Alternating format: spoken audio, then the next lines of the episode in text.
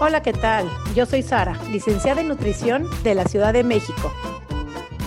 Hola a todos, yo soy Noé, coach de comer intuitivo de Argentina. Y juntas hacemos coma y punto. Porque comer debería ser así de fácil. Coma, y, punto. Bienvenidos nuevamente a otro episodio de Coma y punto. Lo voy a volver a repetir. Porque comer debería ser así de fácil. Lo vengo repitiendo hace un montón porque cada vez más caigo en cuenta de que es tan simple comer, lo complicamos tanto en el medio con toda esta cultura de dieta que tenemos, así que a seguir teniendo el honor de hacer este podcast junto a la más VIP de todas, que ya se ganó la corona, se ganó el anillo, que es Sara Marcos. ¿Cómo estás, Sari? Bueno, Noé, muy feliz porque hoy sí tenemos a una famosa entre nosotros que la verdad que ha hecho un trabajo espectacular muy constante, muy consciente, a pesar de que su historia no ha sido lo que ella hubiera creído cuando tomó su decisión, lo ha hecho con una responsabilidad maravillosa, con una forma de acercarse, de anticipar, de, aunque no sea para todos, pero por lo menos esta es mi historia. Y yo siempre digo, cuando es tu historia, es de tu dolencia, tus dones. Así es que bienvenida, Mariana. Este ha sido tu don, este es tu don de vida y queremos escucharte, escuchar tu historia, pero primero me gustaría, Noé, que presentes a quién tenemos aquí con nosotros, por favor, mi querida Noé. Ya te estaba haciendo cara, Sari. Decir, lo quiero presentar a Mariana. Bien. Ya te conozco, ya te conozco.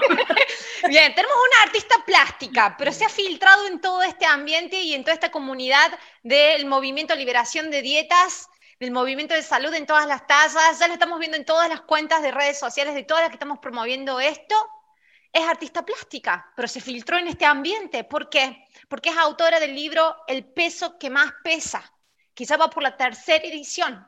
Y hoy, grabación de podcast hoy, primero de abril, acaba de ser lanzado en Amazon su segundo libro, La cirugía que más pesa. Tenemos aún pura vida aquí entre nosotros porque es costarriqueña, pero vive en Bélgica, se ha expatriado y se ha ido a, Europa a hacer su residencia, pero quiero que hoy nos vas a estar hablando de todo, de todo, de todo. Te vamos a preguntar. Lo que prometo es de que va a durar más de 40 minutos este podcast. No sé cuándo lo vamos a terminar. Hoy vamos a tener mucho tiempo de grabación. Bienvenidas con nosotros, Mariana, es un placer tenerte.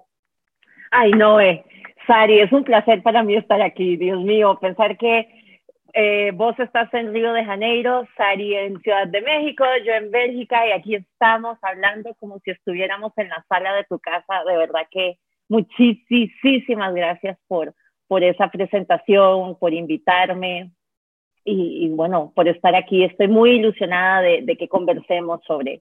Es genial tu historia, Mari, y, y el libro que acabas de lanzar, que está lanzándose hoy, es boom, es explosivo. ¿Por qué? Porque lo que estuvimos hablando en la antesala de esta grabación es de que no hay otro libro, no hay bibliografía ni en inglés ni en ningún otro idioma que hable de la experiencia en primera persona del post paciente bariátrico, el post cirugía bariátrica. Empezamos a comentar, así también la vamos esperando a Sari que se vuelva a, sumar. Empecemos a contar primero sobre el libro, porque así la gente se empieza a actualizar, pero vamos a hablar casi todo sobre el segundo libro. Sobre el primer libro, El peso que más pesa, que ya va en su tercera edición. Contame un poquito de eso, Mari. Bueno, ahora que estabas diciendo que soy una artista plástica que me infiltré en, la, en, la, en el mundo de la diversidad corporal, pues sí, justamente yo escribí El peso que más pesa cuando todavía estaba en la Academia de Bellas Artes y lo escribí después de comenzar a trabajar eh, mis pensamientos dolorosos y, y, estresantes con la técnica El Work, The Work de Byron Katie. Y eh, poco a poco comencé a vivir una realidad en la que me sentía muy a gusto conmigo misma, comencé a cuestionar todos mis pensamientos estresantes eh, sobre mi cuerpo, sobre la bulimia. Yo había sufrido siete años de bulimia. También vivía en un cuerpo gordo desde que tenía 11 años, eh, una gordura que iba incrementando, pasé por todas las dietas Y realmente lo que a mí me mataba era el, el auto-odio, la narrativa eh, que me, me aniquilaba. Eh, yo vivía una vida de una mujer joven muy llena, tenía muchísimos amigos, viajaba por todo lado, trabajaba, estudiaba bellas artes, disfrutaba muchísimo de la vida y sin embargo tenía una doble, una doble vida que era esta esta vida que nadie sabía que tenía de un, odio profundo por quien yo era. Entonces, cuando yo me doy cuenta, cuando empiezo a hacer esta, esta técnica y me empiezo a dar cuenta que yo estaba feliz y que mi cuerpo no había cambiado de tamaño, digo, oh, oh, aquí hay algo. Y entonces comienzo a hacer más y más y más eh, el work o, cuestionar mis pensamientos, porque podría haber sido con un terapeuta. Y me di cuenta que comencé a encontrar paz con mi cuerpo. Y ahí fue donde yo dije, yo tengo que escribir sobre esto porque la gente tiene que saber que no tenemos que adelgazar para, eh, para ser felices, para aceptar nuestros cuerpos. Y además, mucho de ese trabajo tenía que ver con mi, con mi historia familiar, que es sumamente dura, con un montón de, de procesos durísimos que estábamos viviendo en familia en esos momentos. Eh, y comencé entonces a escribir la historia de cómo por medio de trabajar todos estos pensamientos, eh, encontré que yo era el amor de mi vida y encontré que mi salud emocional y mental era lo más importante de mi vida y lo publiqué en Barcelona en el 2007. En ese entonces no existía el body positive, no existía la palabra gordofobia. Eh, entonces, bueno, era la única gorda que yo conociera que decía, amémonos hoy tal como somos, ¿verdad? Entonces, bueno, el peso que más pesa es todo ese camino eh, de mi niñez, adolescencia y eh, yo en mis 20. el libro que yo hubiera deseado leer a mis 17, a mis 15, a mis 20.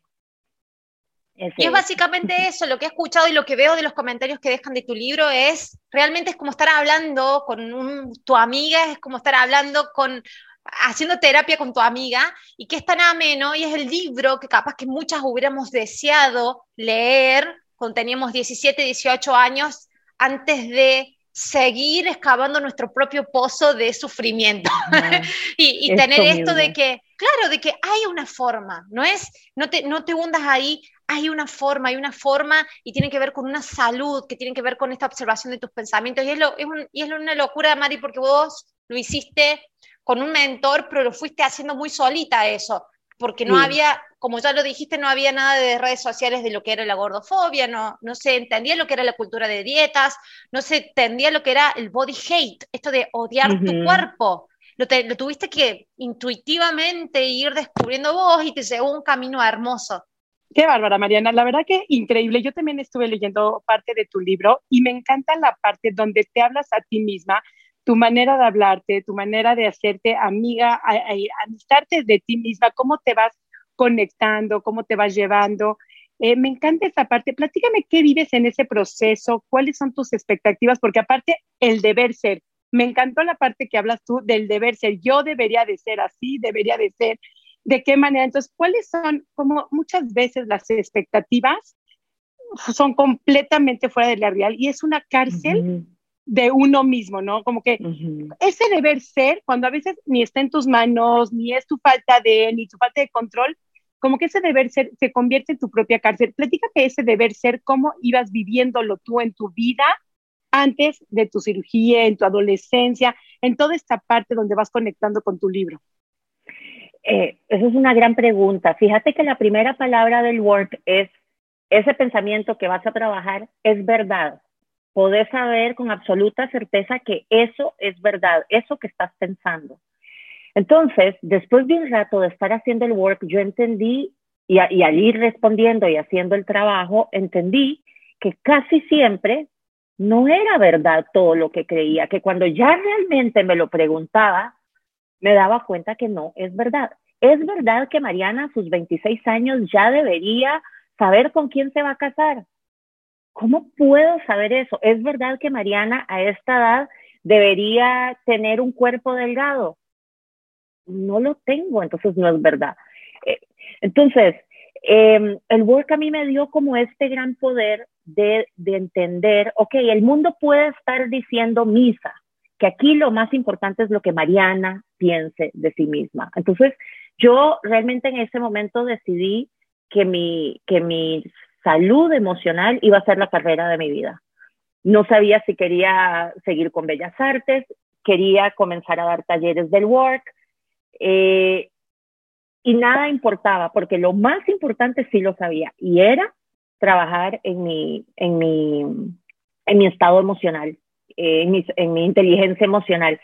Y yo creo que ha sido lo que me ha salvado en toda mi vida. Me ha tocado vivir una, una historia bastante, bastante dolorosa en cuanto a mis relaciones afectivas. Eh, y, y, realmente eso que logré entender a los 26 años me ha definido totalmente en el, en el transcurso de mi vida, porque ahora defino yo cuál es la expectativa eh, y, y basándome en lo que realmente quiero, no en lo que el mundo te dice que tiene que ser. Claro, claro, en, las creencias sobre todo, ¿no? Esas creencias que desde chiquitas te hicieron creer, que fue lo que fue determinando tu vida. Entonces, Mariana a los 26 años debería estar casada, Mariana a los 26 años debería ser guapa, Mariana, cualquier mujer, porque no nada más es Mariana, yo creo que, y lo hemos hablado en episodios anteriores, todas las mujeres tenemos como un deber ser, debemos de saber cocinar, debemos de saber ser extraordinarias madres, debemos de tener una hermosa pareja, una relación de pareja preciosa, una familia feliz y si se puede escoger el sexo de los hijos todavía mejor.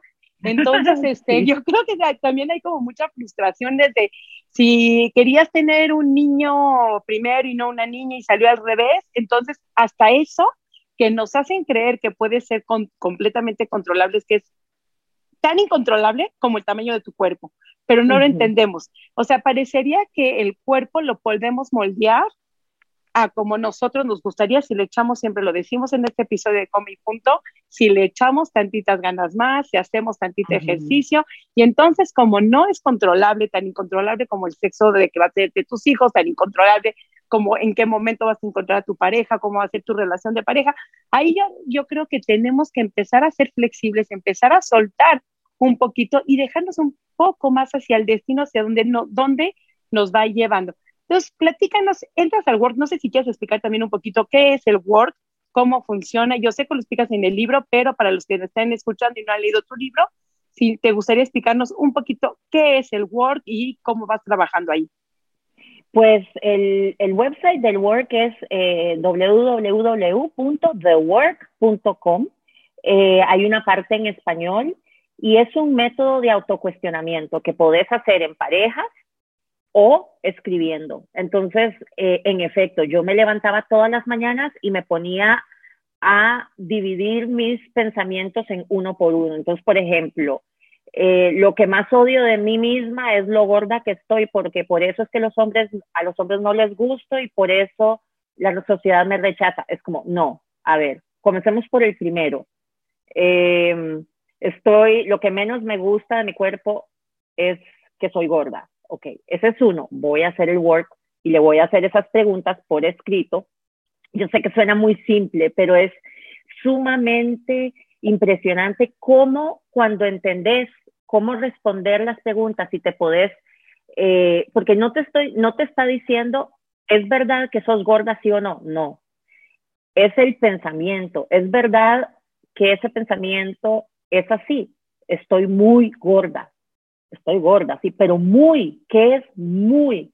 Ok, bueno, ahí no puedo decir que no, o sea, ya no puedo decir que sí, tengo que, tengo que decir que no sé si es verdad, que estoy muy gorda.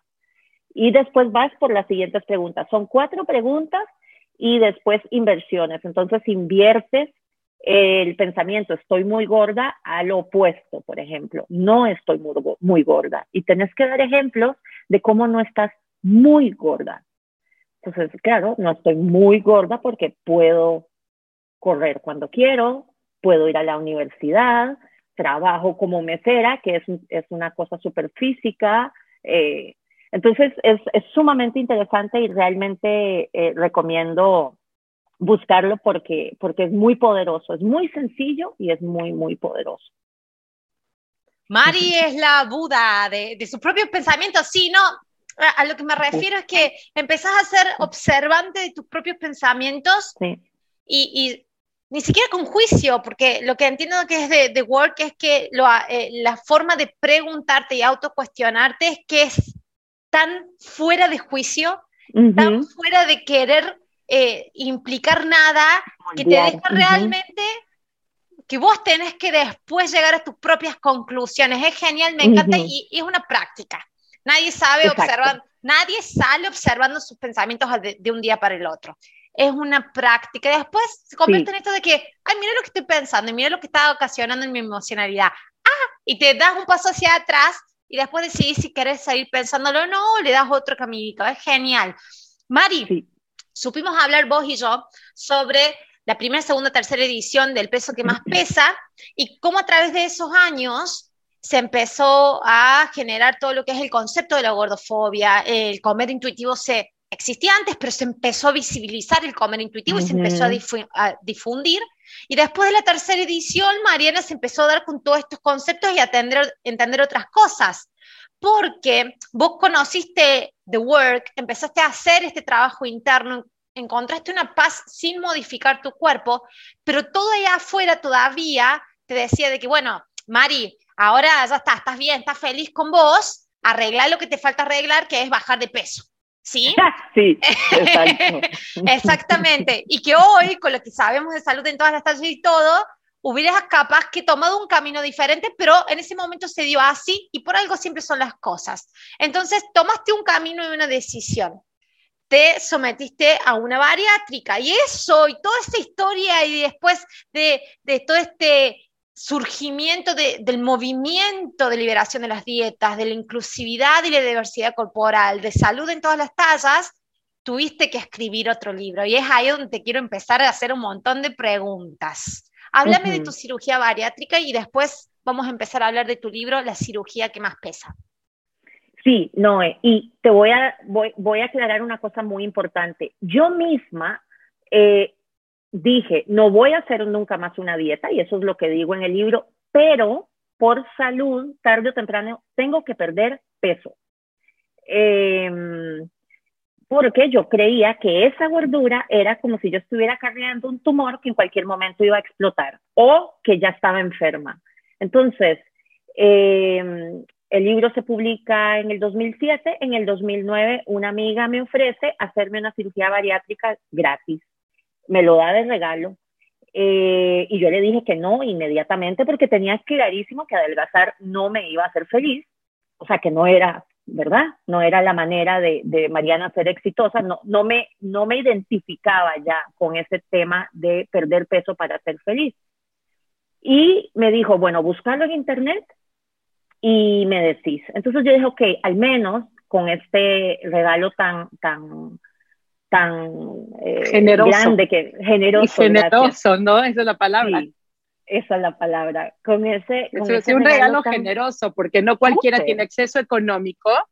Y es que hay una parte que te quiero como interrumpir y donde sí en, un, en ese momento donde tú estabas, donde la creencia verdadera es, ya tengo todo, tengo trabajo, tengo todo, pero me falta ser flaca. Y, y si no soy flaca, no soy feliz. Entonces, yo creo que sí debe de haber ahí un punto donde tú estabas clara que no te iba a traer la felicidad. ¿Por qué estabas tan clara? O en ese momento cuando decides hacerlo, ¿qué fue lo que te lo que dices? Ok, si eso no me va a traer la felicidad, entonces ¿por qué sí? ¿Qué fue después de buscar en internet el que dices por qué sí hacerlo? Porque no es fácil llegar a una cirugía y cortar gran parte de un órgano de tu cuerpo. Estamos hablando de que está cortando el 80% de tu cuerpo, el intestino. Entonces, así como, ¿qué te hace decir? Va, me aviento, me someto, gracias por ese generoso regalo. Sí, entonces yo digo, voy a buscar toda la información para decirle que no educadamente, con bases científicas. Y entonces empiezo a buscar y no aparecía nada. Solo me decía que me podía volver a engordar y dos, pues los riesgos típicos de una cirugía normal, perdón, y tres, que iba a tener que tomar vitaminas de por vida. Pero bueno, entonces yo estaba muy ocupada buscando y en eso, como iluminación, pienso, ¡Ah, Mari, a ver, vos siempre has sabido que esta gordura, o sea, tenés que adelgazar por salud. Y si esta es la manera en que finalmente, ahora que ya estás muy clara que esto no es para hacerte feliz, sabes muy bien cuál es la verdad, pero tal vez por salud sí lo tenés que pensar, porque ¿Qué tu salud te gordura es faltaba, un gran... Ninguna, ninguna, ninguna, ninguna. Era pura gordofobia, era la creencia, yo no conocía la salud en todas las tallas, entonces no sabía que mi cuerpo gordo estaba totalmente saludable, aunque los exámenes de sangre eran perfectos, mi vitalidad era perfecta, yo era una mujer totalmente sana. Y ahí es donde lo comencé a pensar. Y decidí hacerlo por mi salud, por mi salud. La cual perdiste en el camino.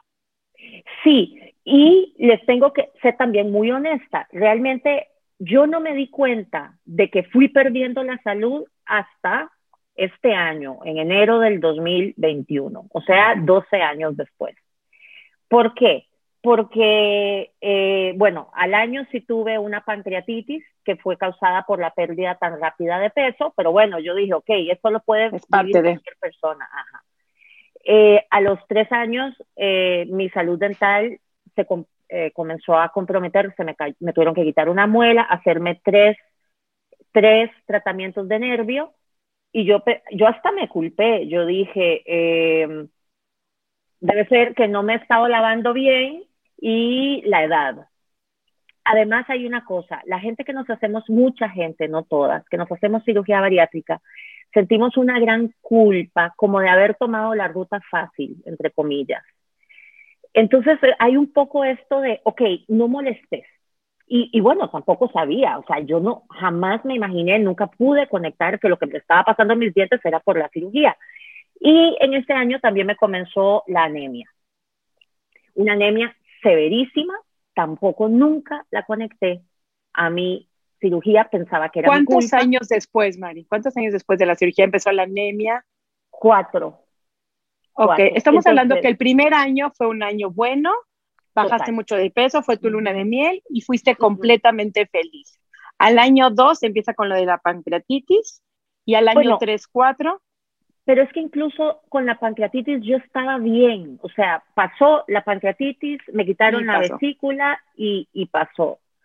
Eh, también tengo que decirles que entre el año 2009 y 2018 fueron años tremendos y muy, muy terribles en mi vida privada de la familia. De hecho, hay un libro que publicaré, ya lo tengo escrito, se llama La Reina del Rechazo, que cuenta todo esto porque sufrí muchísimo. Entonces, yo ni siquiera me cuestionaba qué está pasando con mi cuerpo. O sea, arreglaba el problema que había inmediato y siga adelante.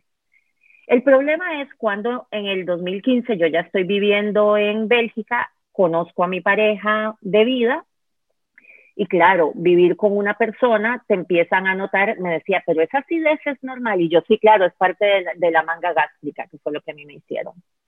Eh, yo lo despertaba a él ahogándome en mis jugos gástricos, sencillamente porque me tomé un té un poco más tarde de lo que debía y solo fue empeorando, empeorando, empeorando.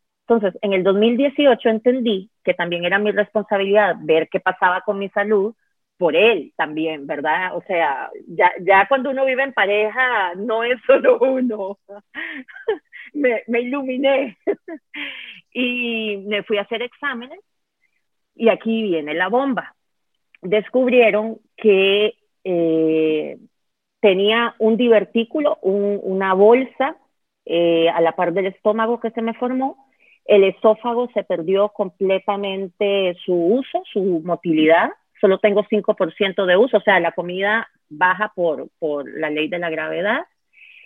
Y el doctor no entendía muy bien cómo estaba todo, pero sabía que tenía que operar, pensaba que iba a tener que abrir el esternón, pero por dicha, como iban haciendo exámenes, eh, se dieron cuenta que no, pero en, en, la gastroscopía que me hicieron el día antes de la cirugía, se dieron cuenta que mi estómago estaba completamente eh, torcido. Eh, twisted. Uh -huh. Torcido. Torcido, exacto.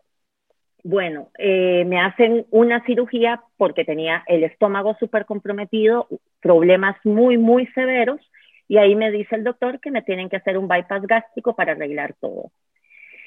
Eh, solo me dijo que el único side effect es que voy a vivir con el dumping, y yo así he escuchado eso, y ya está. Pasan dos años y yo en dos años no he vuelto a correr, no he vuelto a hacer ejercicio aeróbico, vivo teniendo problemas de salud tremendos. Eh, por supuesto, eso sí, desde que me hice el bypass estoy tomando unas vitaminas bariátricas porque es la primera vez que estoy tomando vitaminas bariátricas porque es hasta ahora que sé que las, los pacientes bariátricos solo podemos tomar vitaminas bariátricos. Yo antes solo tomaba Centrum o, las que encontrara baratas, esa es la verdad.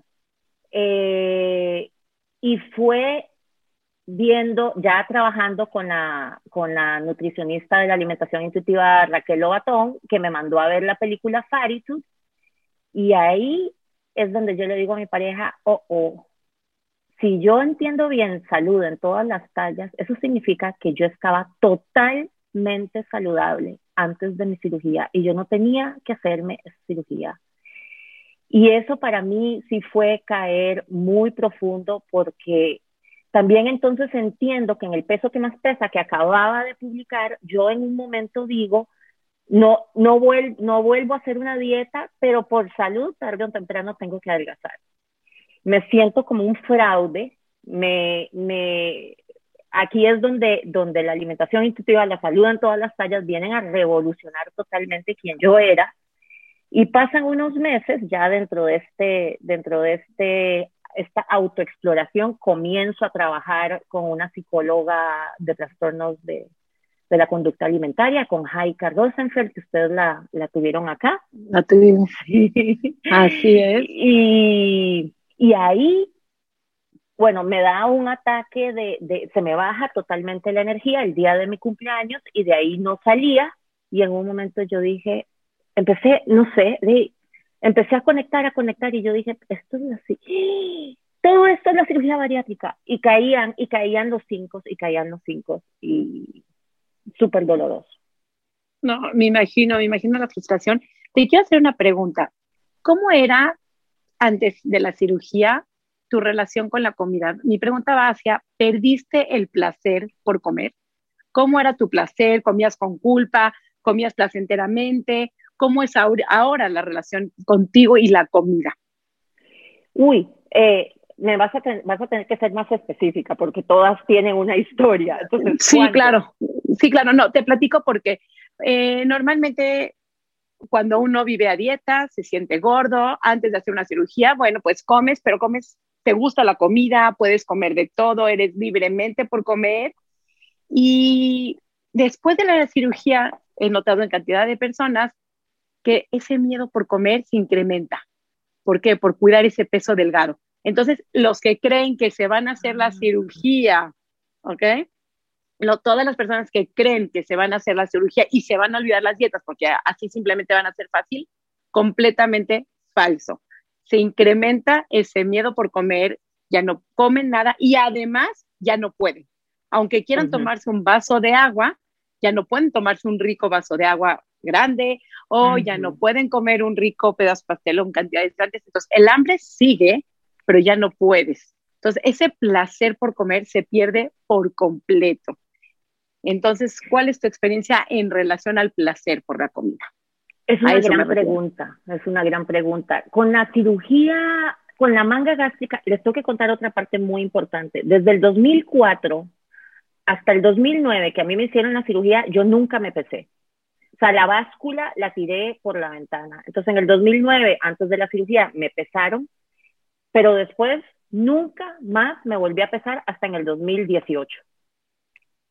Eh, y eso yo sabía que tarde o temprano iba a volver a engordar porque ya lo había leído, que era una de las secuelas. Y de hecho, lo, que yo sí me prometí al meterme al quirófano es, me tengo que casar con el ejercicio. Si te vas a someter a esto, te casas con el ejercicio. Ojo, ojo la, la, o sea, tenía que ponerme. La creencia otra vez. La creencia en una situación de riesgo de muerte para decidir hacer ejercicio, porque por supuesto el ejercicio es solo para bajar de peso, no, para nada más. Tremendo, tremendo, muy enfermo.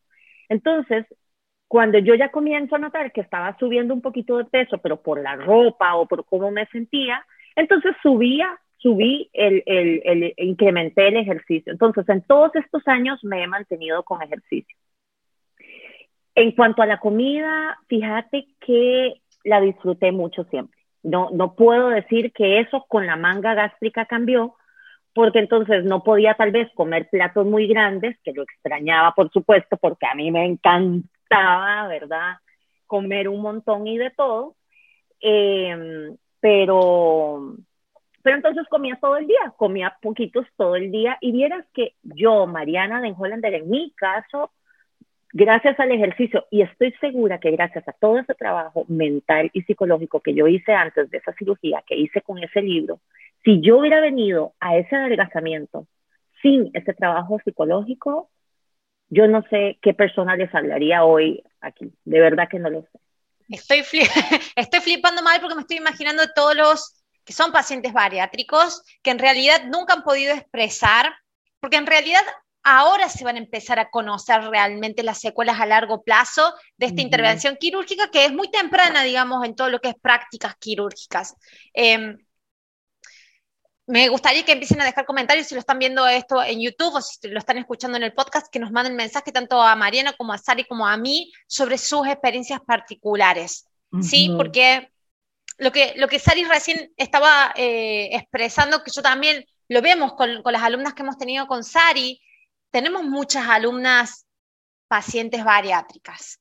Y lo que, lo que tienes de que vos hiciste un trabajo antes de la bariátrica, y eso es lo que quería comentar, las personas que creen que van a ser felices después de la bariátrica porque bajan de peso y que la relación con la comida, si tenían, digamos, una relación restricción-compulsión, iba mágicamente a solucionarse, no ocurre eso. Eso es, mm. Esa es la magia del cerebro, que es como que nosotros lo podemos ir moldeando, pero el molde, el, el modelaje del cerebro, de todo lo que son engramas neuronales, mentales, engramas, todo eso se modela con la repetición y la práctica y la conciencia. Si no tenemos eso, o sea, no existe ese acto psicomágico de la varita, ¡ting! de la hada que viene y te cambia todo, que es lo que creemos que va a pasar con la bariátrica. Voy a bajar de peso y, digamos, y de, y ya, y ya, y ya voy a tener una relación diferente con la comida y con mi cuerpo, ¿cierto? Y es por eso que después llegan a comer intuitivamente o llegan a conceptos de salud en todas las tallas. Muchas de esas suben de peso de nuevo y hay estadísticas hoy de que es un 50% de pacientes que se creen que recuperan el peso perdido.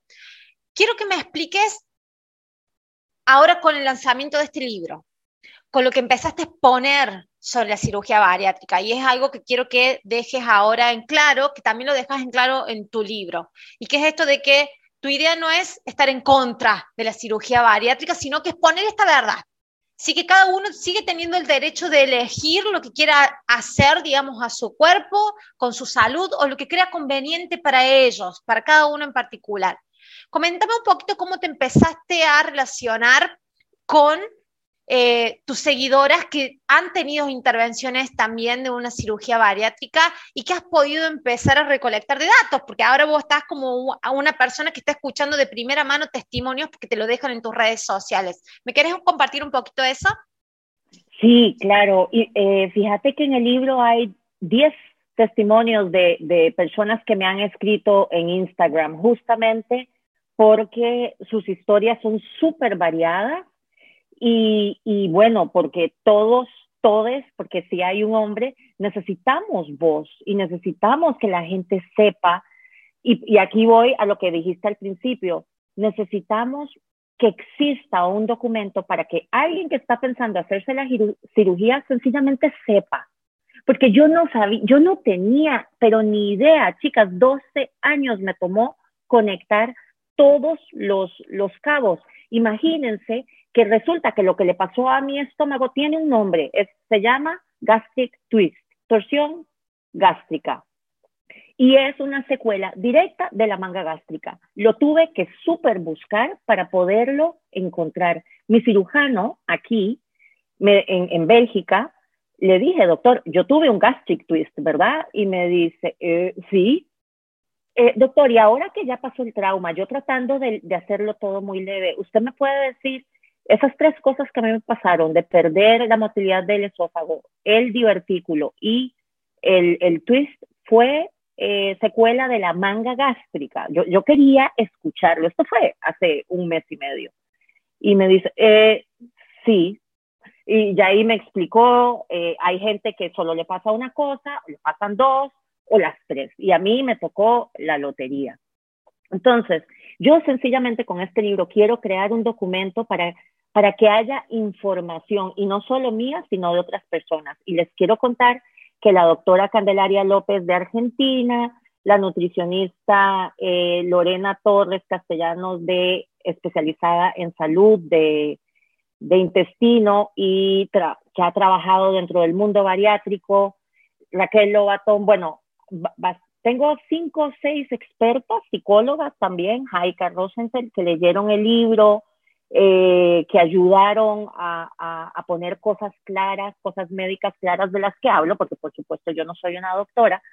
Y otra de, de las cosas importantes de este libro es que la gente que ya se hizo la cirugía, este libro puede proporcionar un montón de ideas de cómo cuidarse mejor o de qué prever, porque los doctores no saben de toda la diferente gama de problemas que podemos desarrollar. Entonces, eh, bueno, por ejemplo, mi, doctor de cabecera no sabe nada.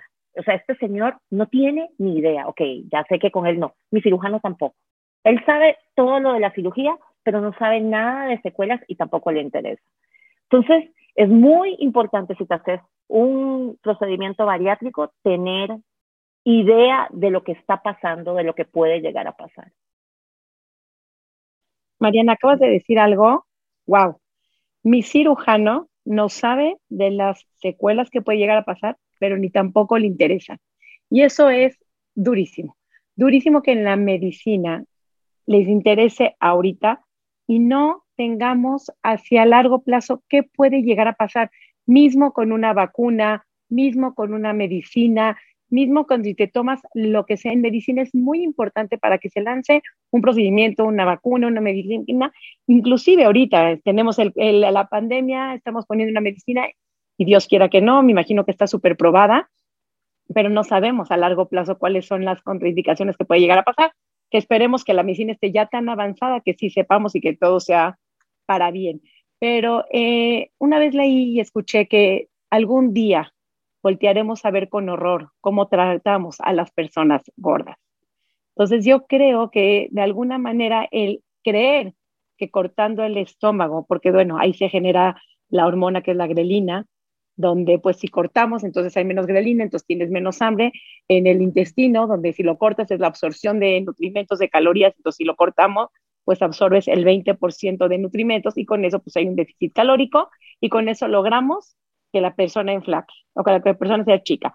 ¿En qué momento llegamos a creer que esta persona, siendo chica, ese peso bajo es su peso sano para esa persona? Entonces tenemos que dejar como algo bien claro, ese peso bajo a donde te llevaron, en tu caso, precisamente no fue el peso sano.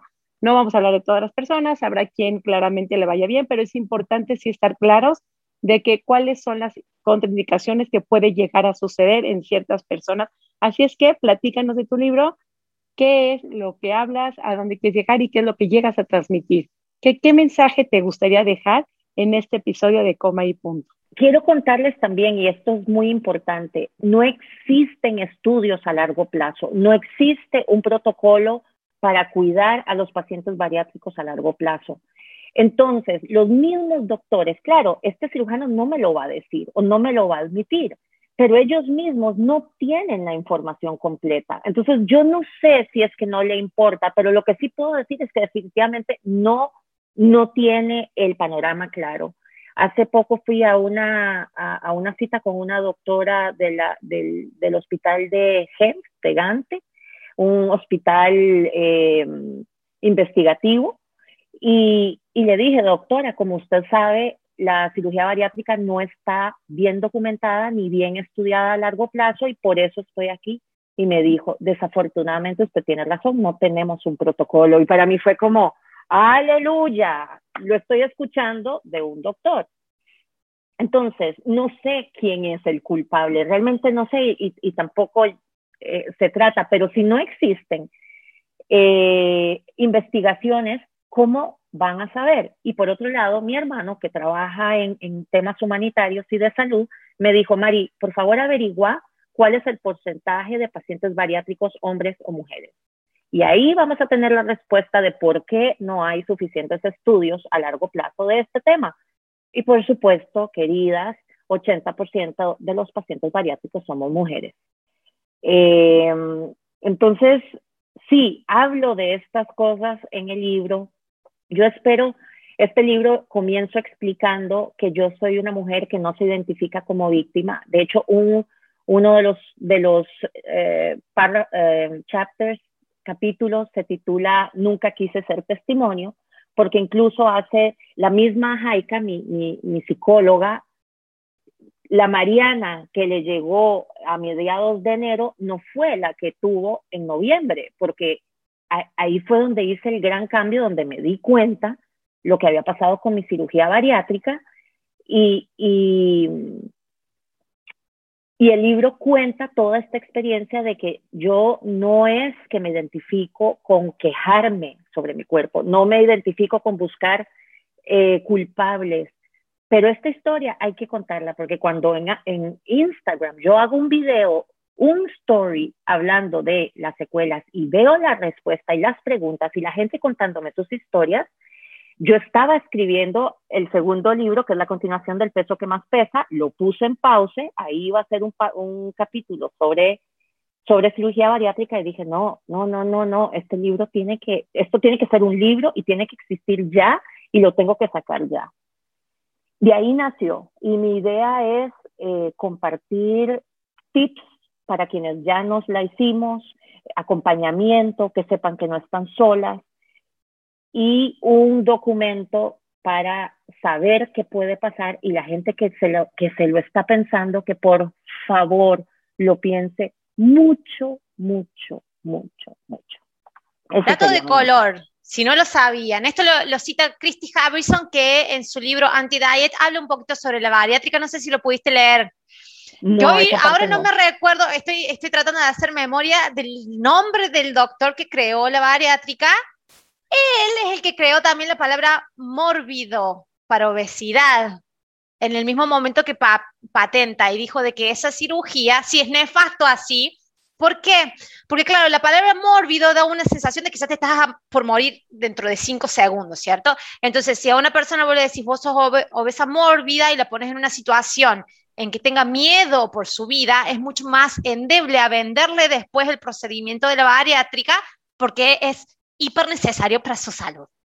Dato de color, no es mío el dato, es de Christy Harrison, lo pueden encontrar en el capítulo creo que 7 u 8, donde habla específicamente sobre esos datos de color sobre la cirugía bariátrica. Obviamente, Mari, ahí sí, sí, hay ciertos estudios donde cuando hay una cirugía bariátrica disminuyen los niveles de colesterol, disminuyen los niveles de glucosa en sangre, de triglicéridos. Obviamente sí hay una mejoría a corto plazo, sobre todo, pero ahí es cuando está ahorita, dices, Noé, a largo plazo cuáles son las secuelas, porque también hay una disminución de calcio, de hierro, de yodo, de sodio, de energía, de vitalidad y de salud. Entonces, es ahí donde tenemos que valorar dónde está, quién dijo que es obesidad mórbida, de qué sirve, cuáles son las implicaciones que esto va teniendo. Probablemente estoy clara que a unos cinco o seis años todo fue luna de miel, todo es belleza. Es un privilegio vivir en el cuerpo delgado, en el que te de ropa. Ahí tú mencionas en tu libro el trato, las miradas de las personas es completamente diferente y eso, pues claramente no lo vamos a negar, es un privilegio ser delgado y yo creo que tú lo pudiste. Si nos quieres platicar un poquito, por favor, ¿cuál fue esa diferencia de la Mari gorda a la Mari delgada después de, de la cirugía? ¿Cuál fue esa experiencia que tú viviste? Es muy divertido porque yo adelgacé y adopté mi nuevo cuerpo muy naturalmente, porque de verdad que yo no me, mi cuerpo no me definía antes de esa cirugía y es, es, es hasta difícil imaginarme cómo, pero así era. Entonces, yo adelgazo y no me tomé personal todo esto. Por eso digo que a mí todo ese trabajo psicológico me salvó la vida, porque cuando ves que gente que querés profundamente, sus ojos brillan distinto cuando te ves, te ven solo porque tu cuerpo es más pequeño, y te das cuenta de su superficialidad y de su amor condicional, es muy duro, es muy, eh, es chocante escuchar las bromas de gordo que ahora sí escuchas porque las hacen frente tuyo y ya no sos parte de los que nos estamos burlando. No tomarme personal, y yo soy una persona de que hablo y va, ¿verdad? Entonces, quedarme callada y sencillamente observar y, ah, ya veo, ah, ya entiendo. Porque todo esto lo trabajé ya estando en un cuerpo en un cuerpo gordo. Entonces, por dicha, yo seguí siendo exactamente la misma Mariana. Claro, comencé a ligar más, lo disfruté muchísimo. Mis 30 fueron una segunda, una, una segunda temporada de mis 20, los disfruté enormemente. Eh, pero por supuesto tampoco significa que me trajo el amor, porque como ya lo tenía muy claro, adelgazar no significa que vas a, a, a enamorarte y vas a conocer a la persona con la que quieres estar. Entonces, eh, sin embargo, vivir en el privilegio de la delgadez sí es algo que, que definitivamente te, te facilita la vida. Y por eso en el libro lo digo, yo no juzgo a nadie que esté pasándola muy mal eh, con su salud eh, después de hacerse su cirugía bariátrica, pero que todavía la escogen y la defienden porque prefieren estar mal de salud a salir a la calle en un cuerpo gordo, porque el trauma de la gordura, y como sabemos hay diferentes niveles de gordura, y entre más gordo es un cuerpo, más grande es el trauma. Y, no, y yo no puedo saber lo que una persona 50 o 100 kilos más de lo que yo pesaba ha vivido. No lo puedo entender, pero sí tengo el respeto y la consideración para totalmente respetar y, querer a, esa, a esas personas, ¿verdad? Entiendo muy bien ese trauma. Hay una parte que les quiero comentar que es muy importante porque yo he sufrido dos traumas corporales, el que, el que cuenta en el libro el peso que más pesa y el que sufrí ya delgada. En el 2018 una prima eh, me ataca ferozmente en una fiesta familiar en Costa Rica, por supuesto, porque en Latinoamérica estos temas de verdad que que todavía estamos en pañales y me atacó fuertísimamente eh, diciéndome que estaba demasiado flaca y que anoréxica.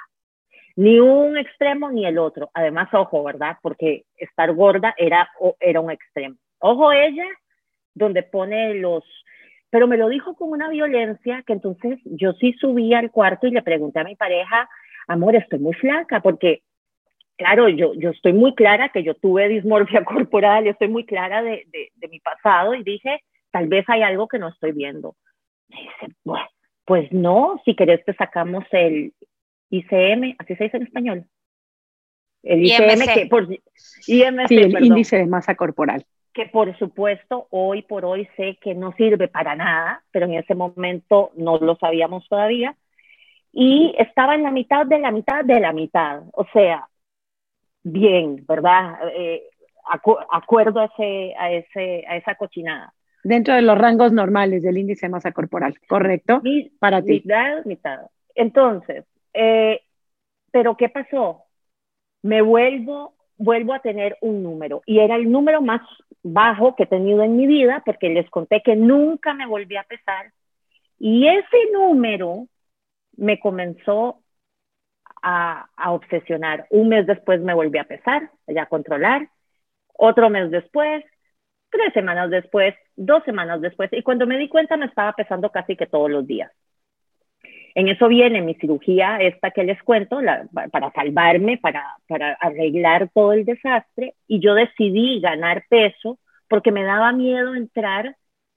Eh, pensé que, que, era más sano eh, ganar un poco de peso para esta cirugía.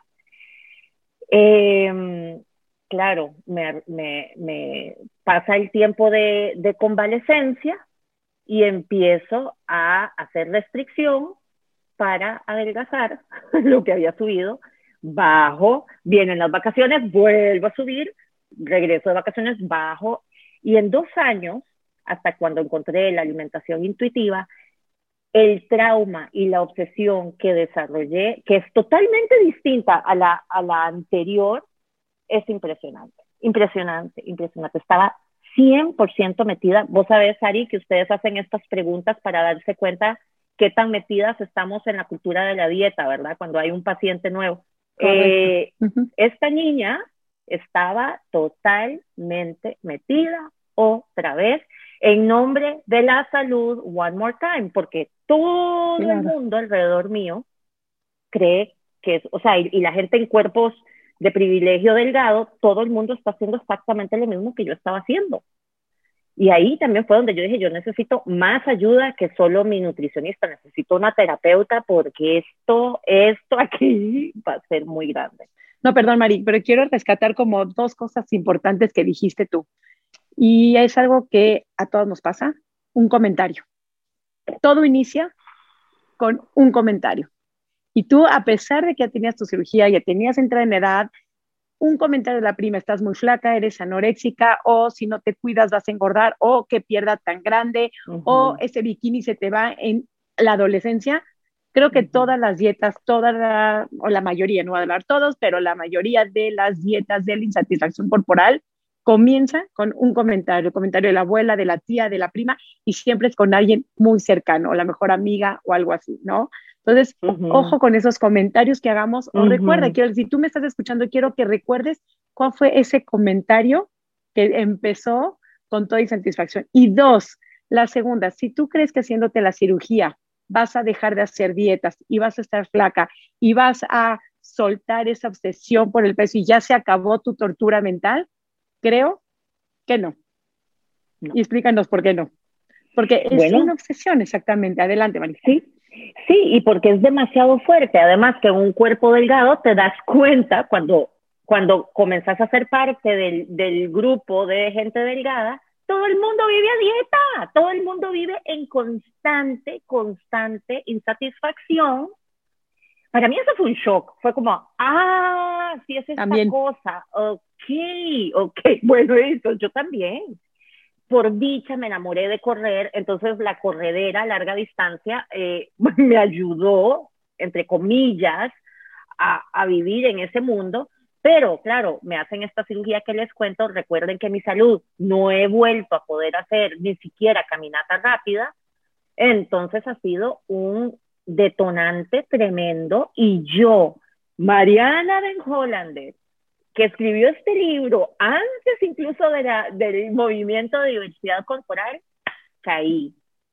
Ha sido, fue un, un, golpe duro, un golpe de ego, un golpe emocional triste también porque he tenido que sanar de esta nueva gordofobia internalizada en un cuerpo delgado que además viene con una vergüenza porque cómo es posible que yo caiga en esto y bueno, por supuesto que poco a poco estoy entendiendo, no es tu culpa, esto es lo que hacen las dietas, esto es lo que le pasa al cerebro y, y, y, es como comenzar de cero también, es, es, es un camino hermosísimo y, y, también así como, como tuve esos momentos de, de, de cuestionarme a mí misma, eh, pues ha sido maravilloso todo, todo el proceso, ¿verdad?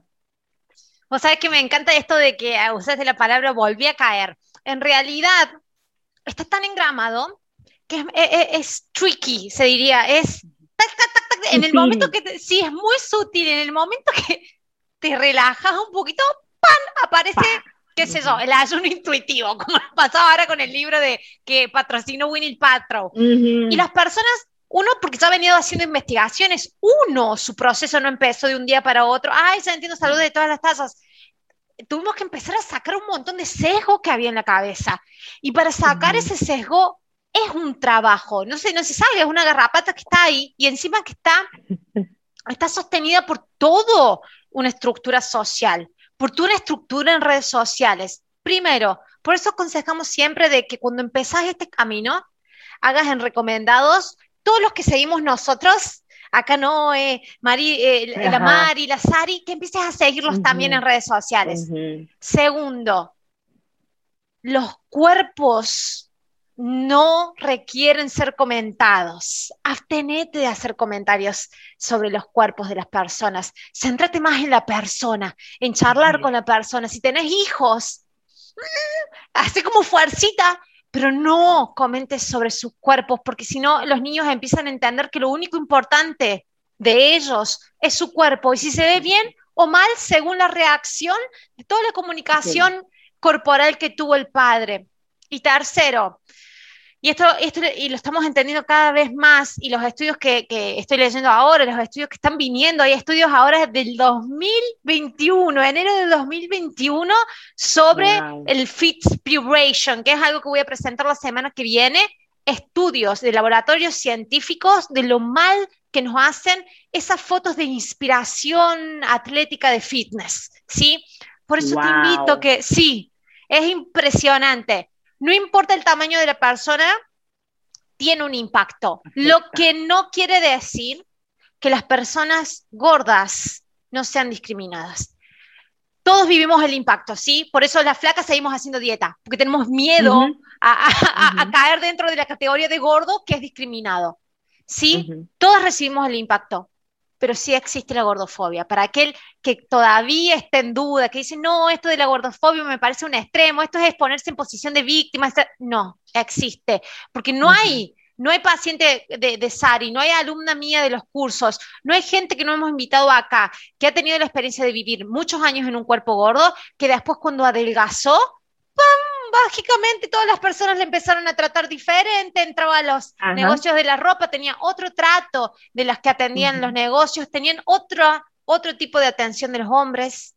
Y eso es un impacto emocional tremendo. Parece que te hubieran sacado de una dimensión y te hubieran puesto en otra dimensión, básicamente. Entonces, para resumir esta idea, podés poner recomendados en las cuentas de Sari, de Mari y la mía y seguir a todos los que estamos siguiendo nosotros, porque así como cayó, que dijo la Mari, utilicé esa palabrita, está tan engramado en redes sociales, en la, en la forma en que habla y se comunica nuestros familiares con respecto a lo que comen, lo que no comen, lo que deberían comer, que necesitamos desintoxicarnos de eso. Por eso desintoxicas tus redes sociales, te va a ayudar muchísimo, te vas a ahorrar sufrimiento, porque si no en cualquier momento, ¡pum!, se vuelve a vender. ¿Sabes por qué? Porque es una industria que vende y va a seguir vendiendo.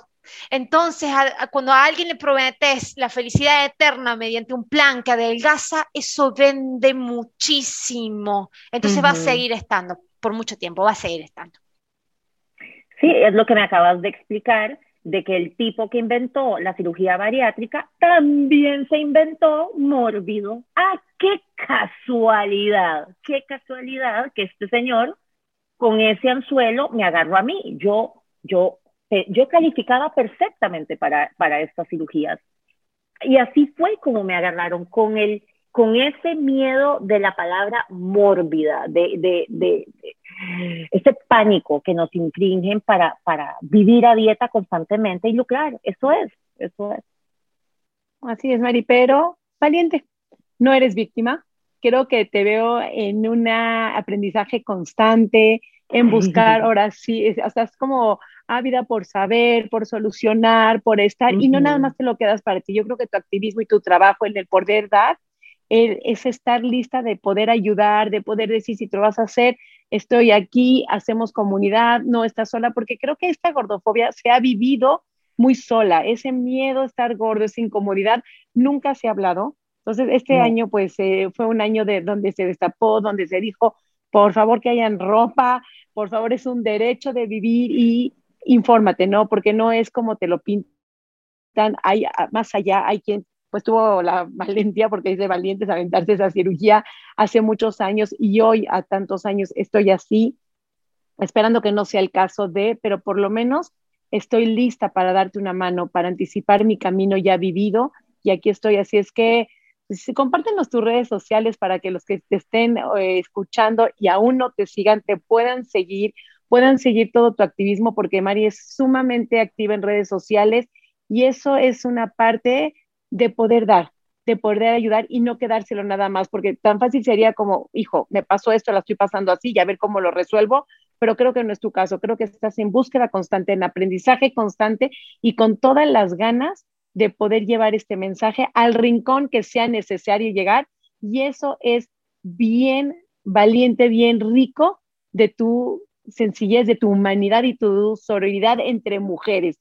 Entre las personas, entre la humanidad. Así es que gracias, gracias por este tiempo que nos diste, este, con tus fallas técnicas y todo lo que aquí sucedió, pero con tu sonrisa, con tus ganas de estar y con toda esa disposición, porque de verdad que María es, sí, yo feliz estoy y con una disposición tan linda de ayudar. Así es que la humanidad completa te lo agradece, además de Come y Punta, te lo agradecemos infinitamente. Compártenos tus redes sociales.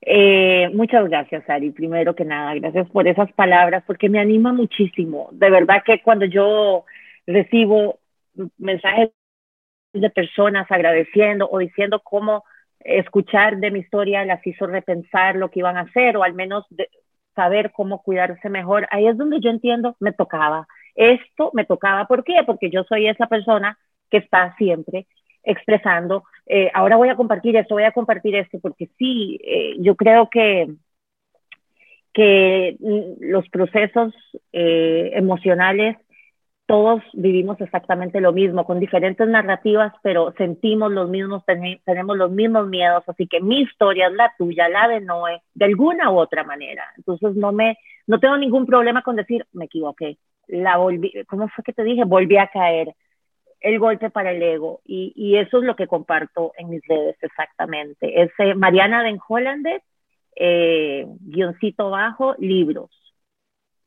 Y, ahí estoy, estoy muy disponible. La idea es hacer comunidades, seguir compartiendo todo lo que voy explorando, no solo con mi salud, sino con todo este tema. Por ejemplo, ahorita quiero compartir sobre lo que está haciendo vivir con un poco de restricción que me pidieron para ver si me cuido, me, si, si, si resuelvo síntomas.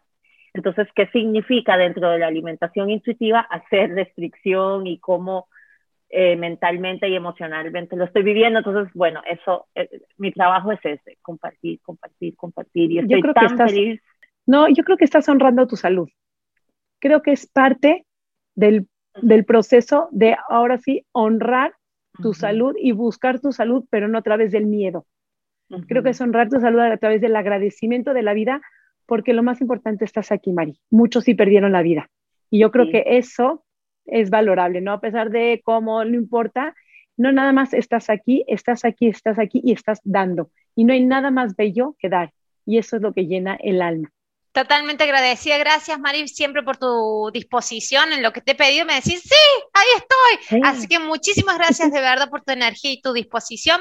Eh, me encanta esto haría otro podcast con esto de la nueva restricción dentro de conocer el comer intuitivo, porque da para hablar un montón, porque comer intuitivo muchas veces la gente se dice, es comer lo que quieras, y, y no, o sea, en realidad siempre se está buscando la salud, está buscando, estamos buscando lo más natural y, y, lo más biológicamente fluido para el cuerpo en ese momento, y si en este momento es...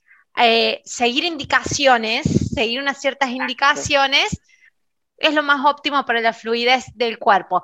Les dejo mis redes sociales, les voy a dejar las redes sociales de Mari en el box de descripción del video en YouTube. Para los que no, eh, no nos están viendo por YouTube, nos están escuchando por Spotify, es Mariana Denhonlander-bajos libros, ¿cierto, Mari? Bien, mis redes sociales son Mi Cuerpo Sin Reglas, tanto en YouTube, donde estás viendo este podcast, y en Instagram. Y Sari, compartimos tus redes.